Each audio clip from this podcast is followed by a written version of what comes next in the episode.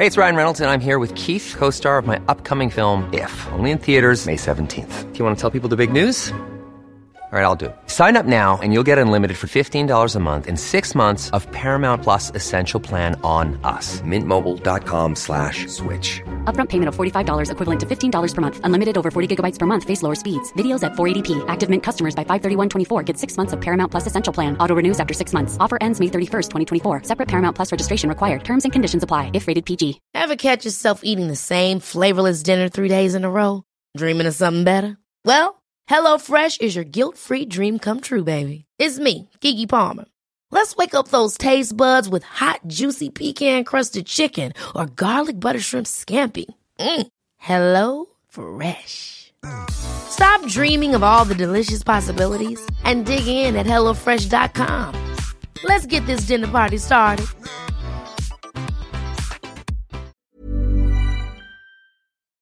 Hola, y bienvenidos a Tiny Vampires un podcast sobre enfermedades, ciencia e insectos chupasangre.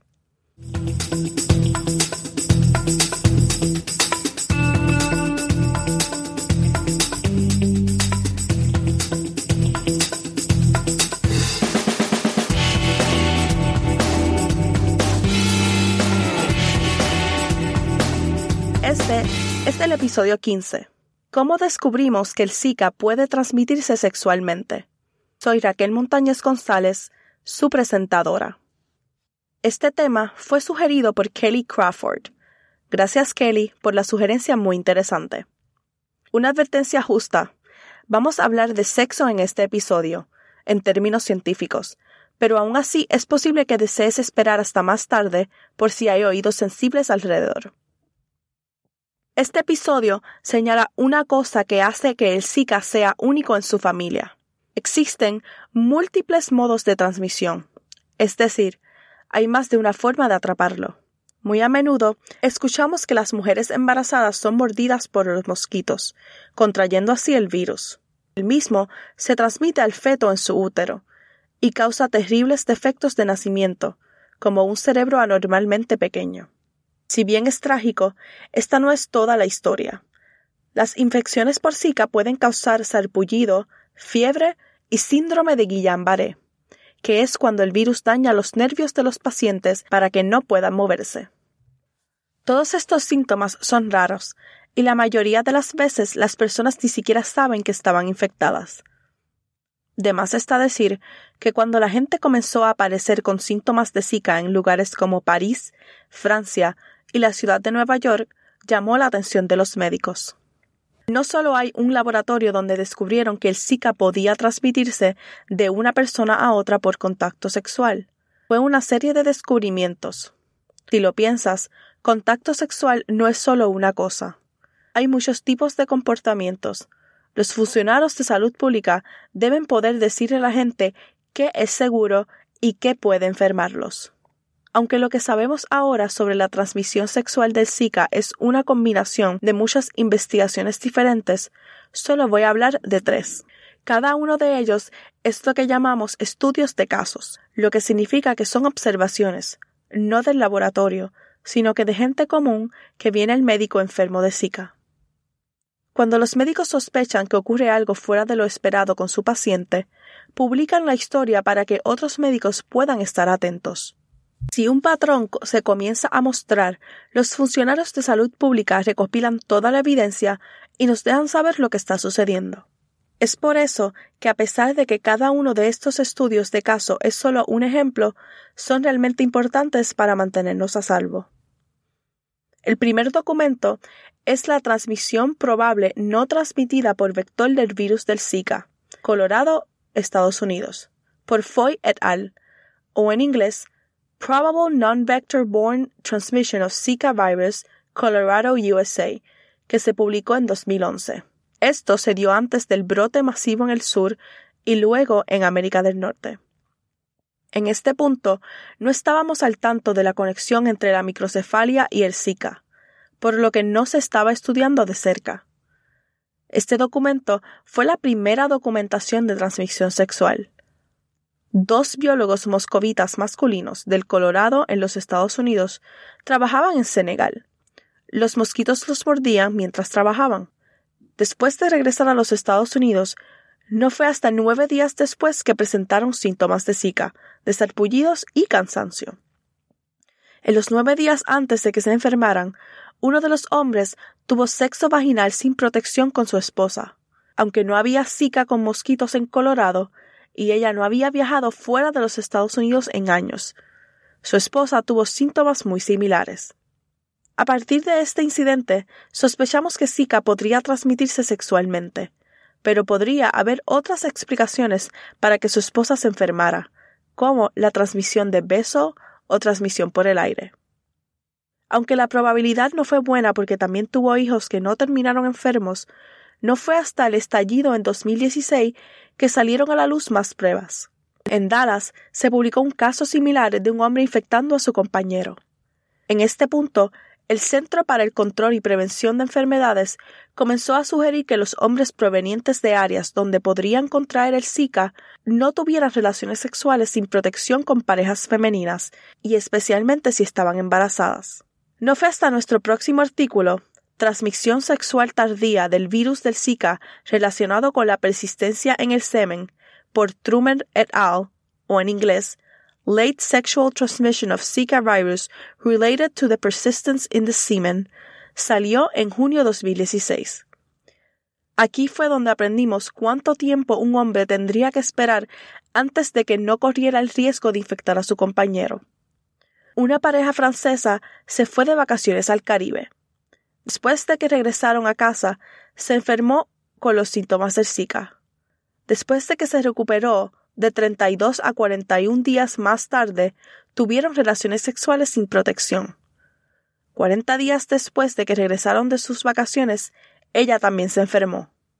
Sabemos por otros estudios que desde el momento en que el virus ingresa en el cuerpo de una persona hasta el momento en que comienza a sentirse enfermo, llamado tiempo de incubación, es de 3 a 12 días. Sabemos entonces que no lo atrapó mientras estaba de vacaciones. Esto nos dice que un hombre todavía puede enfermar a su pareja mucho después de que se sienta bien. El mes siguiente, julio de 2016, salió más información con el documento Sospecha de transmisión sexual del virus de Zika de mujer a hombre, Ciudad de Nueva York 2016, o en inglés Suspected Female to Male Sexual Transmission of Zika Virus, New York City 2016 por Davison et al. Una mujer que había regresado de un viaje en un lugar que tenía mosquitos infectados de Zika infectó a su pareja masculina con el virus, lo que demuestra que el virus podría transmitirse en fluido vaginal y no solo en el semen. Estos y otros como ellos fueron los primeros casos conocidos de un virus que normalmente se transmite por un mosquito se transmitiera de esta manera fue bastante sorprendente y estas historias en sí mismas habrían sido circunstanciales en el mejor de los casos si no hubiera sido por una técnica científica muy buena llamada reacción en cadena de la polimerasa con transcriptasa inversa o en inglés Reverse Transcriptase Polymerase Change Reaction. La historia de la transcriptasa inversa es realmente interesante. Allá por los 70, un hombre llamado Howard Hemming y otro tipo llamado David Baltimore estudiaban virus de forma independiente. Estos virus, en una familia llamada virus retro, son raros porque están asociados con el cáncer. Durante mucho tiempo pensamos que el cáncer no era algo que pudieras contraer de otra persona, como el resfriado, y la mayoría de ellas no lo son pero cada vez que se encontraba este tipo particular de cáncer, también lo era el virus. Los virólogos, que son las personas que estudian los virus, finalmente descubrieron que estos virus causaban cáncer porque se insertaban al azar en el ADN de la víctima. Pero todavía había un misterio. Los virus estaban hechos de ARN y no de ADN. Un repaso rápido de microbiología. El ADN forma un código, como las palabras en una página. Cada código se llama gen, que es instrucciones para una proteína particular. Para hacer una proteína, copie las instrucciones de ADN en una cadena de ARN. un tipo de molécula similar. Este proceso se llama transcripción. El ARN se lee y se produce una proteína. Este proceso se llama traducción y es la frustración de todos los estudiantes de biología. Solo piense en ello como la diferencia entre transcribir notas, hacer que pasen de un lugar a otro y traducir notas, yendo de un idioma a otro. Es posible que haya detectado el problema de decir que estos virus se insertan en el ADN de la víctima cuando están hechos de ARN. Estos son dos tipos diferentes de moléculas. Por lo que sabíamos en ese momento, el ADN podía codificarse en ARN, pero no al revés. Teming y Baltimore pensaron que esto tenía que estar sucediendo porque el virus iba en ARN y salía en ADN.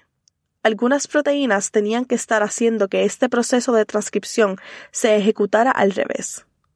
Cuando encontraron la proteína, cambió la biología molecular y la virología para siempre. Les ganó también un premio Nobel compartido. Llamaron a esta proteína transcriptasa inversa. Su descubrimiento condujo a medicamentos que bloquean la proteína que nos da una manera de tratar las infecciones virales que nunca podríamos tratar antes. ¿Qué tiene que ver todo esto con el sexo y el Zika? Bueno, también proporcionó un medio para convertir un ARN viral, como el Zika, que son difíciles de estudiar, en cadenas de ADN con las que podemos trabajar en el laboratorio. Entonces, podemos hacer mucho copiando una y otra vez en un proceso llamado reacción en cadena de la polimerasa. Por lo tanto, todo el proceso de convertir solo unos pocos virus de ARN y millones de copias de ADN se domina reacción en cadena de la polimerasa con transcriptasa inversa, o la versión corta RT-PCR, o como lo voy a llamar en inglés, RT-PCR. Necesitamos millones de copias de ADN para poder secuenciarlo. Al igual que en la sala de la corte, cuando utilizamos el ADN del asesino para demostrar que son culpables porque son la única persona con esa secuencia, descubrimos también cuando el virus enferma al paciente secuenciando su ADN. Los virus mutan rápidamente, así que cuando comparamos la secuencia del Zika del paciente A y el Zika del paciente B, es probable que sean muy similares, si no idénticos. Pero, si el paciente B lo recogió en otro lugar, por ejemplo, de un mosquito local, la secuencia mostrará muchas más diferencias. Esta es la razón por la cual todos los investigadores de todas las investigaciones de las que estamos hablando usaron esta misma técnica de RT-PCR. Es rápido, fácil y nos da suficientes detalles para decir que fue el intercambio de fluidos corporales con su pareja infectada y que no fue mordida por un mosquito que los enfermó. Es realmente sorprendente para mí que no solo pudiéramos descubrir cómo funcionan los retrovirus, sino también usar esa información para hacer medicamentos que los detengan, y luego usar su arma para diagnosticar y rastrear un virus completamente distinto al Zika. Supongo que demuestra que cualquier nueva información o invención que descubras puede usarse de una forma completamente nueva si piensas en ella de forma creativa. Estos estudios fueron financiados por los Institutos Nacionales de Alergia y Enfermedades Infecciosas de Estados Unidos, las agencias militares y de salud pública francesas, y el Centro para el Control y la Prevención de Enfermedades respectivamente todos los cuales son financiados por contribuyentes, ya sean estadounidenses o franceses. Se publicará un enlace en las notas del programa de este episodio a la última información compilada por el CDC. La versión corta es que tenemos evidencia y estudios de caso de la transmisión sexual de masculino a femenino, de mujer a hombre y de hombre a hombre. Tanto los hombres como las mujeres que son diagnosticados con Zika no deberían tener relaciones sexuales sin un condón durante seis meses. Para estar totalmente seguro, esto es cierto para cualquiera que haya pasado un tiempo en un lugar donde la transmisión de Zika está en curso. Las mujeres que han sido diagnosticadas con Zika, que desean quedar embarazadas, no deben seguir adelante con sus planes durante ocho semanas.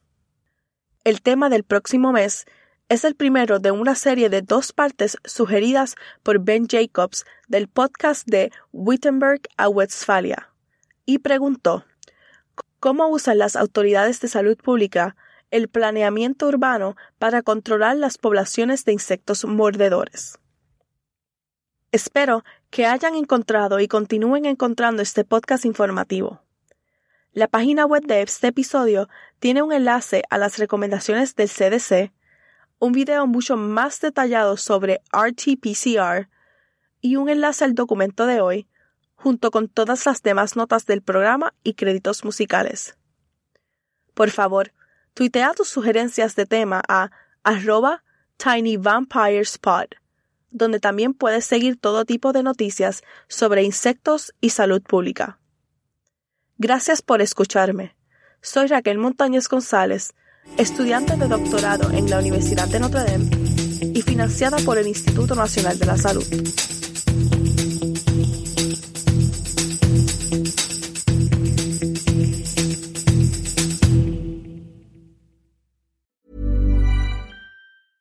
Mom deserves the best, and there's no better place to shop for Mother's Day than Whole Foods Market. They're your destination for unbeatable savings, from premium gifts to show-stopping flowers and irresistible desserts. Start by saving 33% with Prime on all body care and candles. Then get a 15-stem bunch of tulips for just $9.99 each with Prime. Round out Mom's menu with festive rosé, irresistible berry chantilly cake, and more special treats. Come celebrate Mother's Day at Whole Foods Market.